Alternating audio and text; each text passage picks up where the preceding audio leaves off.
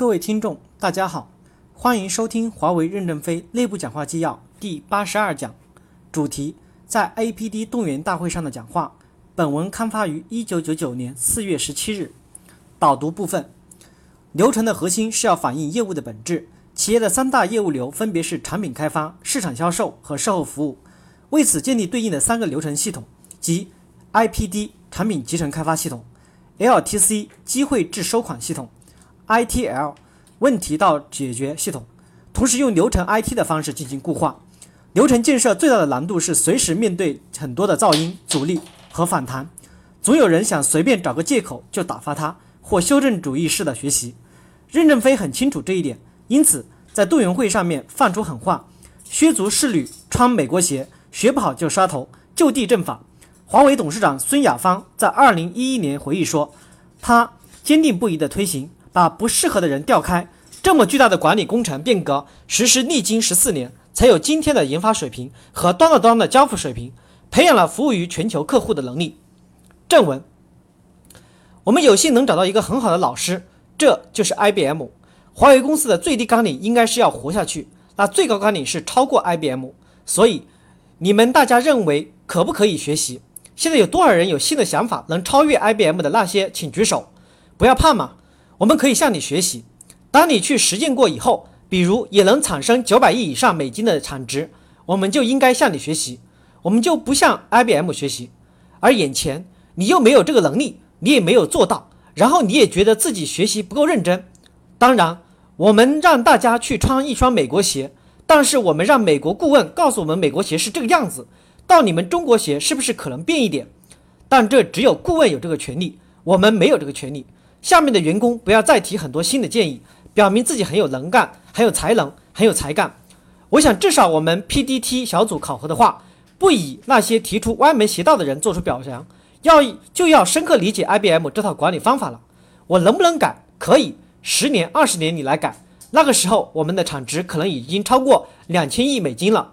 那么现在没有，那因此我认为在这个时候需要一个非常严谨的学习方法。大家老是觉得我的讲话。好像跟我们平时讲话是不一样的。创新一定要在理解基础上面去创新，而不是在没有完全充分理解以后就表明一些东西。你那是在出风头，而我想，那出风头的人就把他请出我们这个小组去。这是第一点。第一点，那些长期理解不了的、不能理解 IBM 的、I IPD 改革内涵的，就请他们出去。我们这个小组不是终身制，我想能不能一个月清理一次？名单一个月发一次任命，我一年给你签十二次字，每一次签都是免费的，就是一定要流动。我们的核心项目小组一定要流动，一定要走掉一些人，一定要进来一些人，不要把机会全留给这些标新立异者、思想堕代者。你怎么老把机会会留给他们呢？很多基层干部跟我说，他们说华为公司不公平，为什么不公平？你们这些高级干部每年都是花了五十万美金培养出来的，我们要想有这五十万美金来上这课。肯定比你副总裁厉害，我认为他说的话是真的。很多的人在这里不断的、不断的听国外公司培训的时候，并没有进步，并没有没有进步者赶他出去。你说呢？能做到吗？一个月一次任命，每次任命一定要除掉一两个，就是全都好了，也除掉一个两个。把你把那个变动的名字画给我，你就帮我比那个表，只只呃只找出人员名单列表差异。有两个杀掉了，我们就成功了。不杀怎么样前进？大家说两个月好还是一个月好？同意一个月的请举手。看来大家都是堕代者，两个月损失太大了。我还觉得应该这样子，要向人家学习，就要摆出一个认真的架子来向人家学习。我认为这一点要理解人家的深刻内涵，要不而不要就抓住一点就不放。可能在这一点上你理解不够，你可以过去，要全面理解人家的深刻内涵。所以我认为来说。我们认为世界上还有非常非常多很好的管理，有很多人可能推荐很很多好的管理。我说什么管理都要学习，那最后的结果就是一个白痴，因为这个往这边管，这个往这个方向管，这那么综合起来抵消就是零。所以，我们公司的学习就有一个特点，只向一个顾问学习，只学一种模型。十年、二十年以后，华为公司的分值提高到两千亿美金时，我们可能说学习百家，百家就是诸诸之百家。然后我们出来一个新东西，但是我认为现在的华为公司连学一家都没有学明白，何来新东西？我们这些年的改革失败，就是老是有新花样、新东西，然后一样都没有用。因此，我认为踏踏实实、沉下心来，就是我们就就穿一双美国鞋，不要看美国很花，认为他们很霸道，他们 IT 在中国关税上那么坏，阻挠了中国。但是我们向他学习，我们才能打败他。所以说，你们不想为自己的国家、民族争点光，请你请他滚出去，一个月除一次名。我认为一定要一个月除一次，不断有人增加进来，不断的有人赶出去。革命最终的目的就是伴随着改朝换代，我们就要杀掉一批人。这批人曾经是功臣，但努力不够。那么我还可以有一些功臣的岗位，比如说喝酒，叫他陪客户喝酒，可以不需要 IPD，你可以不懂 IPD。他说我以前是副总裁，可以还挂个名誉副总裁，喝酒副总裁。那么你只有深刻明白理解其中，才把保持你的责任与地位，否则我就不能给你这个位置和责任。华为公司一切要以核心竞争力的提升来评价、使用和考核干部。黄老师关心待遇问题，我不关心。你来受培训已经占了很大的便宜了，还要给你考核，考核以升得更快点，我看没这个必要。你已经占了个便宜了，不信我们基层员工说，我们来换一换。他们说我不涨工资，我来参加培训，参加培训两年后他升得个很快，他划得来。宁可这两年投资多一点。大家如果在这个问题上还有什么思想的话，除名。没有信任精神的人是不可能成功的，所以。我在这个问题上还是这个态度。第二，大家也知道，从客观上、从主观上，公司都需要一场变革。从主观上来说，第一点，我们还是希望在技术上有所发展，成为一个很优秀的公司。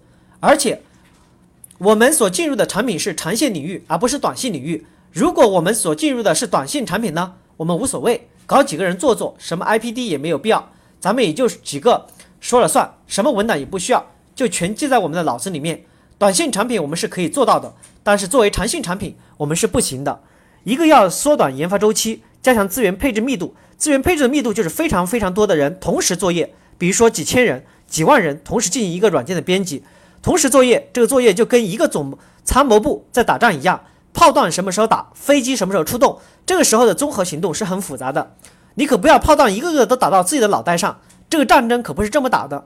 如果我们在这个大规模的综合性的战争中间，如果没有良好的管理方法，我们不仅没有效率，而且浪费我们的资源。大家说浪费就浪费一点嘛，浪费就是以死亡作为代价。在战争中间，如果说这个总参谋部的作战体系没有一个非常严谨的作战方案和部署的话，那么我肯定是一场战略的失败。失败就意味着一个王朝的灭亡。对华为公司来说，如果我们也是老失败，我们有这么多资源可失败是没有问题的。但现在我们没有这么多资源可失败。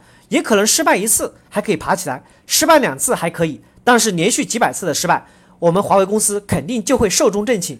所以，我认为从主观上来说，我我们要缩短开发周期，加强资源配置的密度，要提高产品的新建水平和质量水平。因为我们这种产品如果没有各个国家的自我保护，全世界就是一个产品，一个类型，一个软件包就足够了，不需要这么多的国家有这么多的产品。正因为不同的风景割据，才会有这么多产品。但随着全球化的越来越激烈，就是一个软件包的优势就会凸显。华为就是最好的，最好、最不好，或者是次好。就是说，我们的软件只比别人差半英寸，那半英寸别人就不买了，就不要了，那我们就死掉了。所以，我们不是躺在一个很好的和平时期里面，我们还能过两年好日子。只要你想过好日子，告诉你过苦日子已经来了。所以，只有苦日子，可能才会有明天的好日子。所以，因此这场变革，我们是不应客气、不应动摇的。所以，我认为各级部门都要紧密的配合起来。从主观来说，我们要重组；从客观来说，中国要参加 WTO。美国对中国什么都不要求，只要求中国开放农业和信息产业。因为美国还要什么呢？他除了把中国农民赶到城里面来吃以外，他们没有其他路可走了。所以，美国粮食解决了，美国要信息产业，那么国家为了全局利益，也可能牺牲的就是我们。所以，因此冥冥中，我们很快就要与他们对阵了。当然，现在的对阵还是有保护的。将来的对阵上完全没有保护的，我们能不能打赢？打不赢就是以我们死亡或破产为命运。从客观上来讲，也没有给我们更多的时间让我们去摸索了。所以，因此，我们认为主观客观都逼着我们必须要努力的改进我们的方法。谢谢大家的收听，敬请第二步讲解。